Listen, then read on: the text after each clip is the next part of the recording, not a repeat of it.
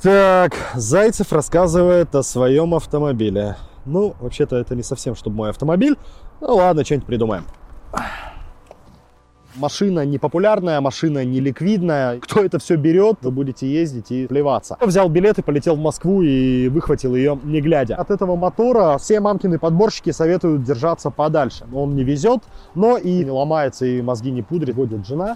Ну, собственно, ради этого все и задумывалось. Нам с ребенком здесь классно. Повезло. А, да, неликвидная, ну и черт с ним. Сегодня у нас будет самая вдохновляющая, самая мотивирующая история успеха, везения, фарта. Я расскажу, как на вторичном рынке, полном подводных камней и неприятностей, купить абсолютно идеальный автомобиль за копейки. Ну, заодно разберемся, кому нужны микровены, кто вообще их покупает э, и что это за звери такие. Зовут меня Кирилл Зайцев, это канал «Тебе водить» и мы поехали.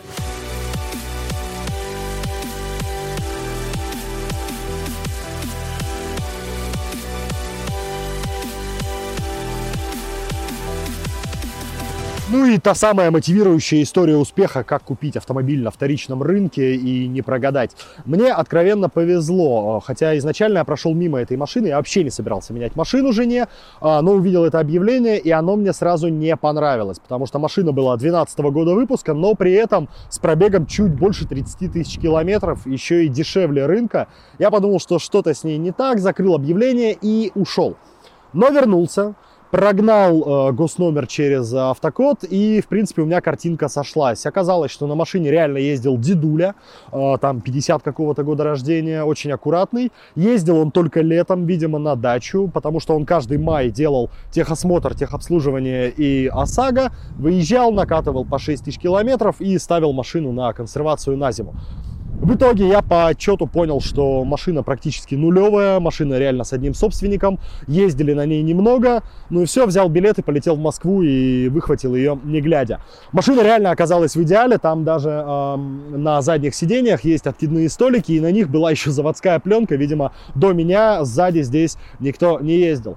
Эта история еще раз нам говорит о том, как важно пробивать всесторонний автомобиль перед покупкой, потому что даже вещи, которые а, кажутся безнадежными, вдруг оказываются весьма и весьма годными к покупке. Но правда бывает и наоборот. Бывает так, что машина выглядит э, идеально, а там на самом деле помойка. Но мне повезло, и я взял, считаю, очень хороший экземпляр жене за копейки. Машина с 10 подушками безопасности в хорошей комплектации, а, свеженькая, повезло. О покупке таких машин люди обычно думают в последнюю очередь, если вообще думают. Это диковинка, называется микровен, он же MPV, весьма редкий класс. А, нечто среднее между обычным универсалом и минивеном. То есть он поменьше минивена, но побольше универсала. А, было их на нашем рынке не очень много. Так на ум приходит э, Opel Meriva в двух поколениях. Вот Golf Plus, Skoda Roomster, ну и, пожалуй, Citroёn C3 Picasso. А, сейчас вообще их не осталось, как не осталось и обычных универсалов. Чем они хороши?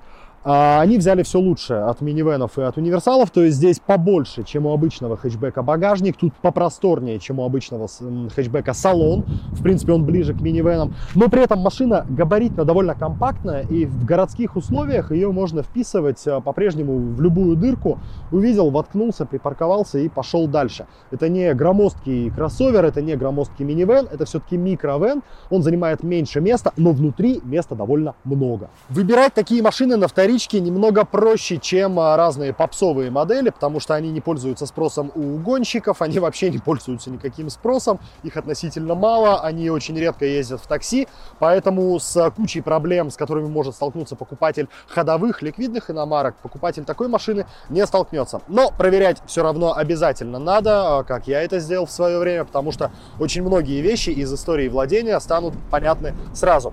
Ну вот, например, вижу в Питере красивый белый город Golf Plus э, с небольшим пробегом, мотор 1.6 довольно ходовой. Смотрю его историю через автокод и точно не буду покупать эту машину, потому что на ней живого места нет. Ее били спереди, ее били в бок, ее били сзади, справа, ее потом еще раз били спереди, справа, ее били спереди в бок. В общем, а, все эти вещи сразу видны через отчет автокода, и э, можно пройти мимо этой машины. Второе поколение Golf Plus у нас на рынке встречается преимущественно с тремя моторами. Это либо 1.6, еще старый BSE, в форсировке 102 лошадиные силы. Неплохой агрегат, э, если вам не надо никуда ехать, э, он, он не везет, но и, в принципе, не ломается, и мозги не пудрит, поэтому 1.6, в принципе, можно смотреть.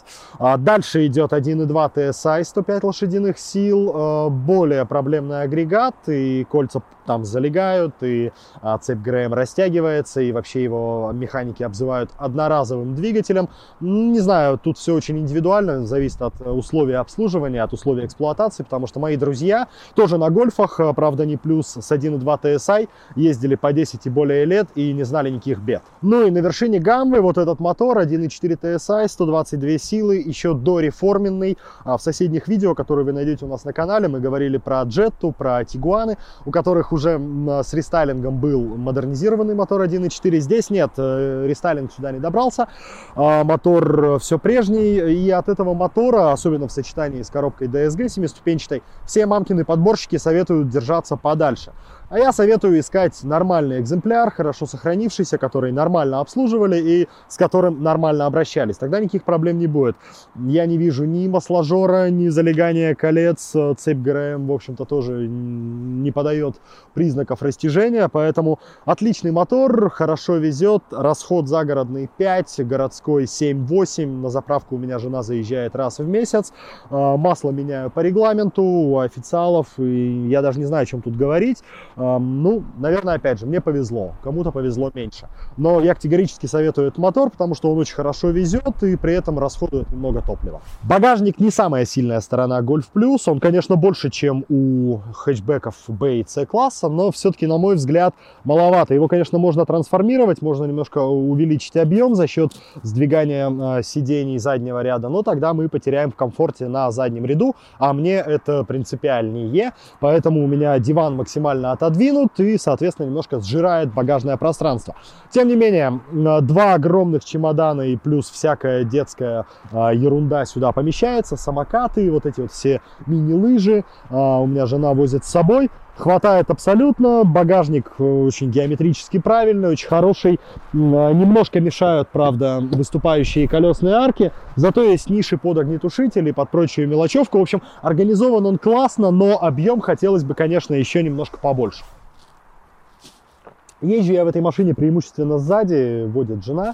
Ну, собственно, ради этого все и задумывалось. Автомобиль очень просторный, можно вытянуть ноги, а, угол наклона спинки регулируется, поэтому можно сесть повыше, поплотнее, по вертикальнее, можно откинуться, даже немножко подремать. Благо автомобиль к этому располагает. Э, очень семейная, очень практичная машина. Просторная, нам с ребенком здесь классно. Есть столики, на столик можно поставить ноутбук, чтобы посмотреть новые видео на нашем канале, поставить лайк. То же самое призываю сделать вас.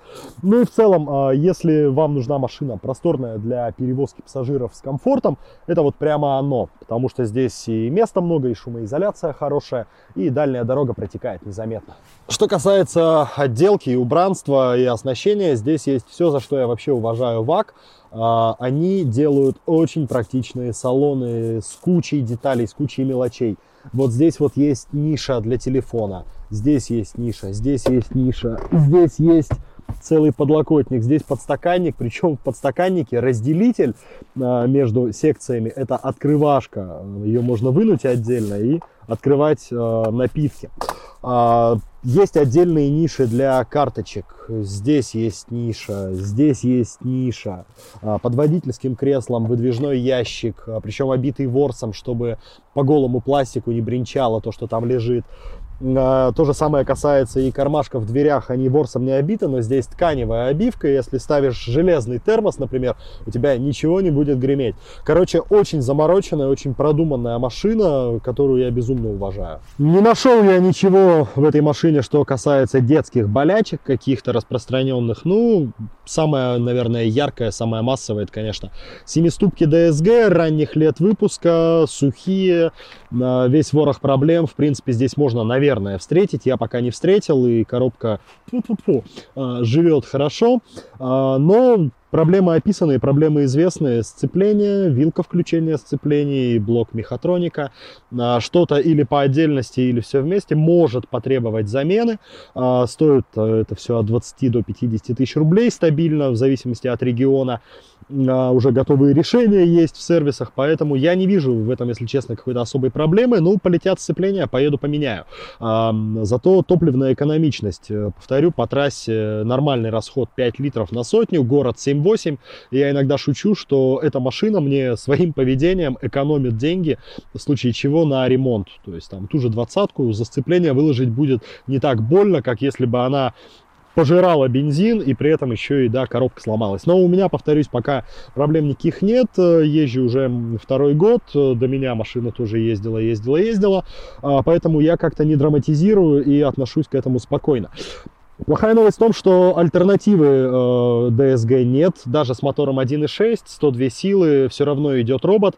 Автомат на этом автомобиле не применялся. С 1.2 TSI, с 1.4 TSI и с атмосферником 1.6 только робот с двумя сцеплениями. Альтернатива – ручная коробка передач. Ну и самый главный вопрос, который, наверное, многие уже задали в комментариях. Зачем вообще вот это все надо? Машина не популярная, машина не ликвидная, еще и красная. Кто это все берет э, и зачем, самое самое главное. Ну, берут такие люди, как я, которые умеют считать деньги, которые ценят э, хорошие европейские автомобили и практичность. Машина очень практичная, машина абсолютно не устаревающая в плане своих э, технических характеристик. А, достаточно сказать, что только за эту неделю мы с женой посмотрели три новых абсолютно кроссовера, Аркану, Корок и Тигуан, и она не увидела принципиальных отличий в плане внутренних ощущений, в плане езды по сравнению с этим Гольфом. То есть машина не устаревает, э, машина практичная, машина удобная, машина недорогая в обслуживании и в покупке, поэтому семейным людям рациональным я ее рекомендую прям категорически надо смотреть, проверять тщательно и брать. Но что касается ликвидности, то, конечно, самый ликвидный вариант это серебристая Королла на автомате. Но проблема в том, что серебристую Короллу на автомате вы, конечно, продадите за хорошие деньги э, и довольно быстро, но все время владения вы будете ездить и, скорее всего, плеваться. А эта машина, в принципе, э, дарит удовольствие, дарит практичность, поэтому, э, да, неликвидная, ну и черт с ним. Увидимся еще. Обязательно заходите к нам на канал за новыми видео. Меня звали и буду звать Кирилл Зайцев. До скорого.